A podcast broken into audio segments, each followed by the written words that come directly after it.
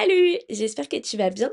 Je t'accueille aujourd'hui dans le tout premier épisode de mon podcast Jours ordinaires qui va parler, comme tu l'as vu dans le titre, du chômage, des candidatures pour trouver un, nouvel emploi et puis aussi un petit peu quand même du risque qu'on prend quand on quitte parfois un emploi dans lequel on est bien mais qui ne nous apporte plus vraiment ce qu'on veut à l'heure actuelle. Donc tu l'auras peut-être entendu mais j'ai la voix un petit peu rocailleuse parce que la vague de froid, le de froid pardon, qui s'est abattue, je l'avais pas du tout senti venir. Pareil pour la qualité du son, j'ai pas encore investi dans un micro, c'est en projet, mais j'espère vraiment que ça gâchera pas ton écoute. Et puis du coup, ben, je te laisse avec tous les petits conseils que j'ai. Alors déjà, pour faire un, un petit point personnel et mettre un petit peu de contexte dans tout ce que je vais te dire, il faut savoir que de mon côté, j'ai fini un CDD de 12 mois là, à la fin de l'été, le 31 août 2023, que je n'ai pas renouvelé parce qu'en fait, je savais qu'il me fallait autre chose. J'avais envie à la fois de changer de région et de changer aussi de domaine professionnel.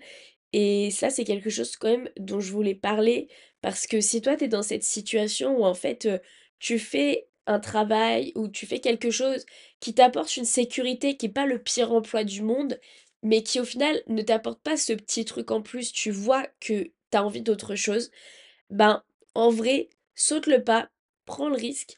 Parce que oui, c'est vrai, financièrement, ça risque de pas être génial au début, de pas être rassurant. Tu vas avoir des baisses de morale parce que quand tu vois tout le monde travailler alors que toi, c'est plus le cas, c'est pas génial. Mais vraiment, on a la chance en France d'avoir le chômage, on a la chance d'avoir cette indemnité pour les gens entre deux emplois. Et si du coup, toi, actuellement, tu sais pas trop quoi faire, et ben vraiment, saute le pas parce qu'en fait, tu vas toujours trouver quelque chose qui te conviendra à partir du moment où tu te donnes les moyens et que tu as quand même un recul assez objectif sur tes propres capacités, que tu sais que tu es capable de faire un autre métier que celui que tu as actuellement, un autre métier qui peut te plaire, bah déjà, vas-y, saute le pas. Alors je sais que ça peut être difficile parce que ça enlève la sécurité financière et en plus de ça, on va pas se mentir, c'est vrai que comme je l'ai un peu dit tout à l'heure, le fait de ne pas avoir d'emploi, c'est pas du tout valorisé et on le voit notamment parce que quand tu parles avec quelqu'un de, qu'est-ce qu'il fait dans la vie, la personne ne va jamais te répondre en te parlant, d'un sport ou de son activité, préférée du dimanche, tu vois? Elle va jamais te dire: «Bah, moi dans la vie, je fais des puzzles tous les week-ends» ou «Moi dans la vie, je fais de la natation». Parce qu'en fait, on a tendance à se définir et à trouver notre place socialement par rapport au métier qu'on fait ou même si on est en études et cetera. Et donc, le fait d'être sans emploi, ça peut nous donner l'impression en fait d'être mis de côté dans la société et ça, c'est difficile de le combattre quand tu es quelqu'un qui a l'habitude, d'avoir travaillé tout le temps. Mais il faut te dire que cette pause-là, bah, tu peux peut-être en avoir besoin pour te retourner et que le but dans la vie, c'est pas de travailler tout le temps, tout le temps, tout le temps et de finir à un moment par être épuisé, par ne plus réussir à faire quelque chose qui te plaît et dans lequel tu es bon. Le but, oui, c'est de travailler, oui, c'est d'être indépendant financièrement, mais c'est aussi à côté de ça d'être tout simplement capable en fait de, mmh, donner le meilleur de toi au travail. Donc déjà, c'est, un premier point, c'est n'hésite pas et ne te sens pas dévalorisé par le fait de ne plus avoir d'emploi. Ensuite, qui dit ne plus avoir d'emploi, dit très certainement, faire une demande pour le chômage. Alors là, je te le dis parce que j'ai eu quelques, problèmes vis-à-vis de ça, vu que c'était ma première inscription et que je connaissais pas tout. Il faut bien que tu fasses attention à avoir toutes tes attestations employeurs. Les attestations Pôle emploi, elles te sont fournies par tes employeurs à la fin de tous tes contrats. Donc si tu sais que tu arrives à la fin d'un contrat ou que tu vas quitter un emploi, pense à bien vérifier si tu as toutes tes attestations parce que Pôle emploi va te les demander et sans ça, ils ne peuvent tout simplement pas calculer tes indemnités. Ensuite, une chose qu'il faut aussi savoir, c'est que Pôle emploi, une fois par mois, si je ne te dis pas de bêtises, va demander d'actualiser ta situation pour savoir si oui ou non tu as trouvé un emploi et d'autres informations comme ça. Et ça, il faut vraiment penser à le faire. Parce que si tu n'as jamais été inscrit là-bas, tu ne le sais pas forcément au milieu de tous les courriers que tu vas recevoir, tu vas peut-être pas forcément toujours lire euh, le recto des documents, le verso, les petites lignes en bas, etc. Mais sache que ça, c'est très important parce que si jamais tu n'actualises pas ta situation, ils vont te radier. Enfin, te radier non, parce que tu peux te réinscrire, mais disons que ton inscription actuelle, elle passe à la trappe, elle est plus prise en compte. Donc voilà, si tu veux éviter à un moment de perdre tout ce que tu peux toucher à la fin du mois, juste parce que tu as pas coché quelques cases par-ci par-là, pense à bien noter ça, mets un rappel sur ton téléphone, tout ce qui est possible pour pouvoir t'en sortir à ce niveau-là. Donc ça, vis-à-vis de Pôle emploi, c'est tout ce que je peux te dire parce que je t'avoue que ça fait pas longtemps que je suis inscrite, j'ai même pas encore touché mes premières allocations chômage, mais tu as au moins cette information-là sur euh, les petits tips à avoir. Après, tout le reste, c'est expliqué sur le site. Euh, tu as un rendez-vous avec une personne pour ta première inscription, tu as un conseiller à contacter en cas de besoin. Voilà, pour le reste, après, on est bien. Le deuxième point, c'est que si tu es comme moi et tu veux à la fois changer de secteur professionnel et déménager, eh ben, le problème, c'est que tu as intérêt à bien définir là où tu veux aller et ce que tu veux faire. Ça peut paraître compliqué si tu es intéressé par plein de choses, mais le souci, c'est qu'en fait, si tu sais pas, tu vas avoir beaucoup trop d'offres d'emploi en face de toi. Parce que imagine toutes les offres d'emploi de la France entière qui sont devant toi sur un site internet. Ben clairement, comment tu vas aller faire le tri là-dedans si en plus tu sais même pas quel métier tu veux faire? Donc, laisse-toi le temps de réfléchir. Si tu as les moyens, va peut-être voir de la famille ou même euh, bouge en solo à droite et à gauche pour voir s'il y a des régions qui t'intéressent. Je vois que moi, par exemple, je m'étais dit, tiens, j'irais bien en Savoie, c'est calme. Bon, bah en effet, la Savoie, c'est super cool. J'y ai passé quelques jours en solo cet été et je me suis vite rendu compte qu'en fait, bah non, ça me convenait pas pour vivre.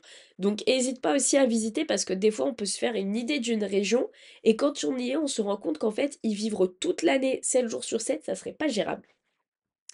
Donc, essaie un petit peu de voir ça. Et du coup, si tu cibles une région, t'as pas besoin peut-être d'avoir tout de suite un secteur d'activité si tu veux changer. Tu peux faire un petit peu le tour de toutes les offres. Et une fois que tu vu tout ça, eh ben, tu vas voir au fur et à mesure qu'il y a certaines offres qui vont te plaire plus que d'autres et qui vont en fait tourner en général autour du même secteur. Par exemple, tout ce qui va être artistique, culturel. Pour ma part, par exemple, ça a été le tourisme. Après, évidemment, il y a des choses, tu vas pas les faire. Mettons euh, que c'est, euh, je sais pas moi, constructeur, maçon, des choses comme ça. Ça, évidemment, c'est vraiment typique. Il faut vraiment avoir un diplôme particulier relatif à ça. Bon, ça déjà, tu sais que c'est des offres que tu vas squeezer si jamais tu n'as pas les diplômes et les compétences nécessaires.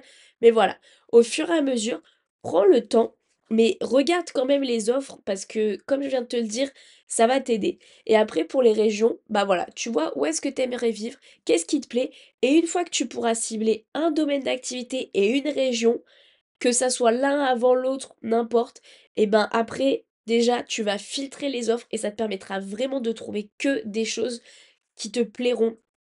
Parce que déménager dans un endroit que t'aimes pas ou déménager pour faire un emploi qui ne te plaît pas, on va pas se mentir, c'est quand même très triste. Donc ça, du coup, ça serait mon deuxième conseil. Enfin, mon troisième, si on compte le fait de quitter un emploi qui ne te convient pas. Le troisième ou quatrième conseil, suivant comment tu le, tu le fais, c'est du coup de ne pas hésiter à te déplacer aussi. Parce que des fois, quand on déménage, du coup, on peut avoir l'occasion d'aller passer des entretiens, mais des entretiens qui sont loin. Et donc, c'est un petit peu problématique parce que c'est vrai que des fois, ça coûte de l'argent, on n'a pas forcément quelqu'un pour nous héberger sur place, c'est pas génial. Mais si tu as un petit peu d'argent de côté et que tu peux te le permettre, hésite pas à bouger en fait. Parce que l'employeur, du coup, il va te rencontrer, toi, tu vas le voir aussi, donc ça te permettra de voir, du coup, si à moins que vous entendiez bien, si les locaux te plaisent, si la situation géographique te plaît. Et puis en plus, tu montres une bonne volonté parce que tu te déplaces, tu montres que tu es vraiment motivé pour l'emploi. Donc forcément, si tu as 5 offres euh, à des kilomètres et des kilomètres de distance, bon, ça risque d'être compliqué. Mais n'hésite pas, si vraiment il y a un emploi qui te plaît énormément et que le visio ou l'appel téléphonique pour l'entretien, c'est pas envisageable, vois vraiment si tu peux te déplacer. Après, je pense que les entreprises seront toujours euh, assez, euh, comment dire, assez compréhensives en sachant que quand tu n'as plus d'emploi, tu n'as pas forcément les moyens pour te déplacer. Mais si tu le peux, n'hésite pas à le faire.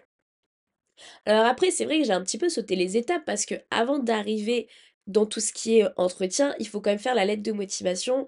Et ça, c'est vrai que je pense qu'on sera tous d'accord sur le fait que faire une lettre de motivation, c'est quand même une tannée, c'est casse-pied. je sais que personnellement, j'ai toujours l'impression que j'étais pleine d'hypocrisie avant dans mes lettres de motivation, parce qu'il y a des emplois, on va pas se mentir, hein, des fois c'est juste alimentaire, t'as pas de vraie motivation. Mais à contrario, si tu arrives à cibler, comme je te le disais avant, des emplois qui te plaisent vraiment, et ben je pense que ça, tu vois, ça va faire la différence. Parce que tu sauras pourquoi cette offre t'intéresse, donc tu sauras aussi quoi mettre dedans. Hésite pas aussi à, mmh, bien te renseigner sur l'entreprise. C'est-à-dire à pas faire une lettre de motivation bateau pour tout le monde. Évidemment, il y a des points que tu peux reprendre, hein, il y a des formules, tout ce qui concerne tes compétences, par exemple. Si tu tournes toujours dans le même secteur d'activité, ça, ça se recroisera, tu as pas besoin de le réécrire à chaque fois. Mais par contre, on dit que la construction basique d'une lettre de motivation, c'est en tout premier de parler de l'entreprise, donc pourquoi c'est auprès de eux en particulier que tu veux travailler. Ensuite, c'est toi, tes qualités, tes compétences, tes expériences. Et enfin, tu finis par le nous, qui est du coup ce que l'entreprise peut t'apporter et ce que toi tu peux lui apporter en retour. Comme ça, ça aide vraiment l'employeur à se projeter déjà dans un, une, comment on appelle ça? Dans une collaboration en fait entre lui et toi. Et en plus, au tout début, grâce à un petit peu les points forts de l'entreprise que tu vas souligner, tu vas montrer en fait pourquoi c'est avec eux que tu veux travailler et pas avec quelqu'un d'autre. Et, euh, et je pense que les employeurs aiment beaucoup ça. Ils savent que tu leur envoies pas un courrier type que tu as envoyé aux 14 autres agences de voyage ou euh, maisons de retraite, que sais-je encore. Ça dépend évidemment de là où tu postules. Donc euh, voilà. Ensuite, l'entretien, bah, on en a déjà parlé et ça, c'est ce que je te souhaite, de décrocher un entretien parce que ça veut dire que tu as déjà la moitié du travail qui est fait et c'est énorme. Ensuite, le problème, c'est que après l'entretien, c'est possible d'avoir un refus. Heu, je sais que moi, par exemple, c'est ce que j'ai eu, il y a combien? Il y a une ou 2 semaines là et évidemment, c'est très difficile parce que du coup, tu as l'impression que tout ce que tu as fait est remis en cause, que la personne que tu es, tes compétences et cetera sont remises en cause et forcément, c'est pas facile en fait, parce que tu es déjà dans une période quand même, où tu es assez où tu es fragile en fait, parce que tu cherches quelque chose, tu as un peu ton avenir qui est encore en parenthèse entre parenthèses, pardon et en plus de ça, on te met un stop. Donc, le meilleur conseil que je peux te donner, c'est après ça, tu souffles, tu te poses, tu repars pas tout de suite à faire des lettres de motivation. Crois-moi, j'ai essayé, ça a pas marché parce que du coup, tu perds la confiance en toi et tu arrives pas à en sortir quelque chose de bien. Donc tu prends quelques jours, tu vois des amis, tu te reposes, tu fais du sport, vraiment n'importe ce que tu veux et après tu reviens tranquillement faire tes lettres de motivation pour de nouveaux emplois. Et ça, tu vas voir que ça te fera du bien, tu vas te relancer, tu vas voir qu'en fait, c'est pas parce que un tel, il veut pas toi pour ton anglais ou pour ci ou pour ça que t'es pas capable de faire le travail. Si tu as eu des emplois avant, c'est que tu es forcément capable d'en avoir à nouveau. D'accord? Donc, perds pas confiance en toi et continue. Alors ensuite, du coup, on parlait de, heu, faire du sport, de voir des amis et cetera. Et ça nous amène en fait sur le point suivant qui est en fait tout ce qui va concerner, comment ça s'appelle? Le rythme de vie, on va dire, qu'on peut avoir au chômage. Parce que je pense que le chômage, c'est comme le télétravail, on a un petit peu peut-être cette tendance à finir par traîner toujours en pyjama ou à sortir, à pas trop respecter, heu, vraiment les horaires, à prendre un rythme pas top top. Voilà, il y a un petit peu ce côté, confinement, on peut dire ça comme ça, qui s'installe et ça, c'est pas forcément bien parce qu'au début, évidemment, tu souffles. Tu travailles plus, c'est le moment. Tu souffles, tu fais tout ce que tu avais pas le temps de faire avant, tu vas en vacances si tu as les moyens, tu passes des bons week-ends avec des amis, tu vois ta famille, tu te reposes. Vraiment, t'en profites. Sauf qu'au bout d'un moment, il faut casser ce rythme d'en profiter en fait, parce que sinon, ben, tu vas jamais postuler et il y a un moment où, comme on en parlait tout à l'heure, le chômage, ça risque un petit peu de finir par te peser. Donc, ce que je peux te proposer, parce que c'est quelque chose que je tente là vraiment depuis le début de la semaine et je trouve que ça fonctionne bien, c'est en fait tout simplement de reprendre un rythme de vie au moins sur des demi-journées. Heu, je vais prendre mon exemple personnel parce que c'est celui qui me parle le plus évidemment. Après évidemment, je te laisse l'adapter. Je vois que de mon côté, par exemple, je fais du sport et j'aime surtout le faire le matin. Donc le matin, au réveil, automatiquement, c'est sport. Et vu que c'est aussi le matin que je suis la plus productive, bah, après le sport, la douche, le petit déjeuner, bon, tous ces trucs du matin, je prends le bus, je vais en ville et je reste en ville pendant plusieurs heures à faire des lettres de motivation. Parce que comme ça, en fait, ça t'oblige, tu vois, à reprendre un rythme. Après, toi, si t'es du plutôt de l'après-midi, tu fais ça à l'après-midi ou le soir, n'importe. Mais du coup, ça va te forcer de un à sortir de chez toi sans non plus trop dépenser. Après, moi, je me, je te dis un café parce que bah, un café, ça coûte 1,50, 1,60 maintenant, que c'est un endroit où il y a quand même de la vie, donc t'es pas non plus socialement isolé. Mais ça peut être un parc, une bibliothèque, ça peut aussi très bien être un endroit gratuit. Tant que tu sors, que tu t'habilles, que tu te prépares, que tu bouges de chez toi, c'est bien parce que sinon tu vas passer tes journées en pyjama et moi qui adore être chez moi, bah, je trouve quand même qu'au bout d'un certain temps, on a du mal à y travailler tellement on y passe son temps, en fait. Et comme ça, après l'après-midi, quand tu rentres, tu as vraiment cette sensation, tu sais, un peu la sensation comme à la fin d'une journée de travail de dire: «Bah, j'ai bien bien travaillé, maintenant je peux me poser chez moi. Je peux prendre une bonne douche chaude, je peux regarder une série, je peux me faire un chocolat chaud, je peux jouer aux jeux vidéo», n'importe, tu vois? Vraiment tout ce qui peut te plaire, tout ce que tu aimes et tout, ben, tu le fais parce que justement, tu auras le sentiment d'avoir fait quelque chose, ben, pour avancer, parce que tu auras fait des candidatures et cetera et tu seras sorti et je trouve que c'est quand même beaucoup plus agréable que quand on passe la journée chez soi. Alors évidemment, il y a des gens qui sont très bien chez eux, qui aiment pas forcément sortir. Mes conseils vont pas forcément être universels. Je te parle vraiment en fonction de mes propres expériences et tu en prends ce que tu veux. Tu en retires ce que tu veux. Mais essaie quand même d'avoir au minimum une routine ou un rythme, c'est quand même le mieux. Après, ça veut pas dire, que le soir, si tu as des amis qui sortent, tu vas leur dire non parce que le lendemain à dix heures il faut que tu sois au café pour ta de motivation. Bien évidemment, mais essayer de trouver quand même, comme je disais, un équilibre pour pas non plus, que ça devienne des vacances prolongées qui vont durer 1000 ans, en fait. Et mon tout dernier conseil, pour revenir par contre cette fois au niveau de l'emploi, ça serait de ne vraiment pas avoir peur d'hésiter à faire quelque chose de nouveau, d'accord? C'est pas parce que tu as toujours fait, par exemple, de l'animation, que tu vas faire de l'animation toute ta vie. C'est pas parce que tu as fait que du montage vidéo que tu vas faire que ça. Dans toutes les expériences professionnelles que tu as pu avoir, tu as forcément tiré des choses, des compétences qui du coup vont t'aider. Et ça, en fait, ça fait toute une pelote de fils, tu vois, hop, qui sont un peu emmêlés les uns les autres et qui se rejoignent tous.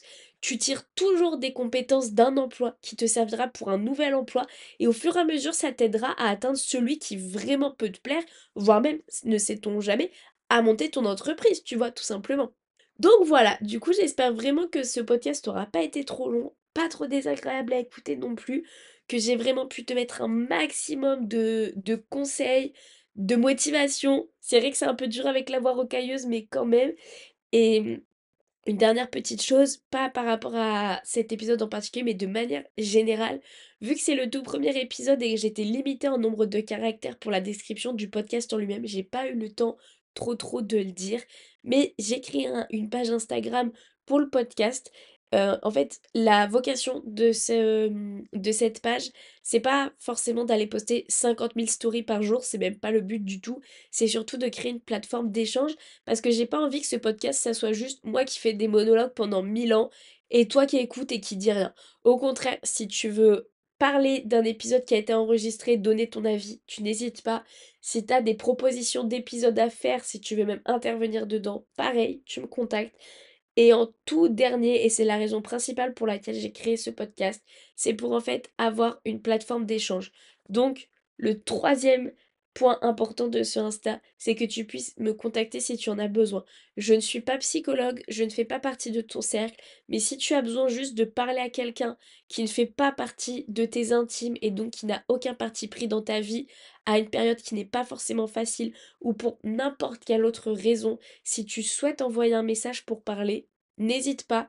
C'est vraiment pour ça que ce Insta a été fait, c'est pour que ça soit vraiment une plateforme d'échange et de communication parce que je sais qu'on peut des fois se sentir seul suivant les périodes de notre vie, même si on est très bien entouré. Donc voilà, c'est fini pour moi. J'ai vraiment l'impression d'avoir parlé à la fois deux minutes et 100 ans. Et voilà, j'espère vraiment que ça t'aura plu. Je te souhaite une bonne journée ou une bonne soirée et puis on se dit à bientôt.